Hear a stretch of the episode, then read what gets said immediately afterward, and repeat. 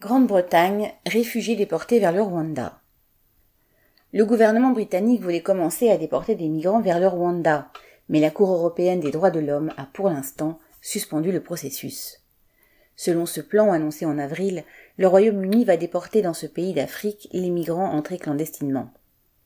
Il ne s'agit pas d'immigrés rwanda, rwandais, mais d'Afghans, d'Iraniens, d'Érythréens, etc., ayant souvent gagné les côtes anglaises dans des embarcations de fortune depuis la France.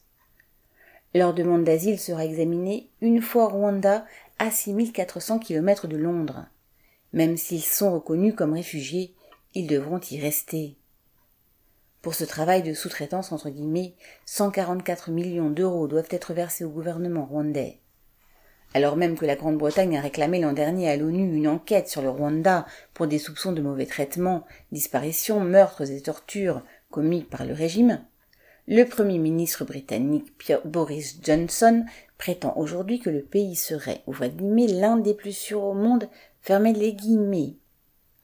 Cette sinistre pratique a des précédents. Depuis vingt ans, l'Australie déporte les migrants vers les îles Manu et Nauru, les États insulaires du Pacifique. Dans ces camps gérés par des compagnies privées, les réfugiés souffrent terriblement.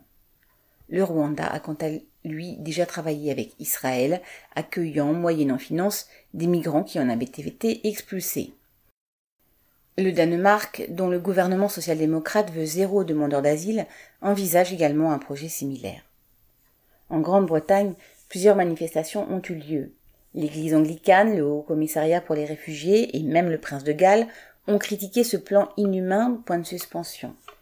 Mais le gouvernement Johnson, qui recourt sans vergogne à la démagogie anti-migrants, n'a pas reculé.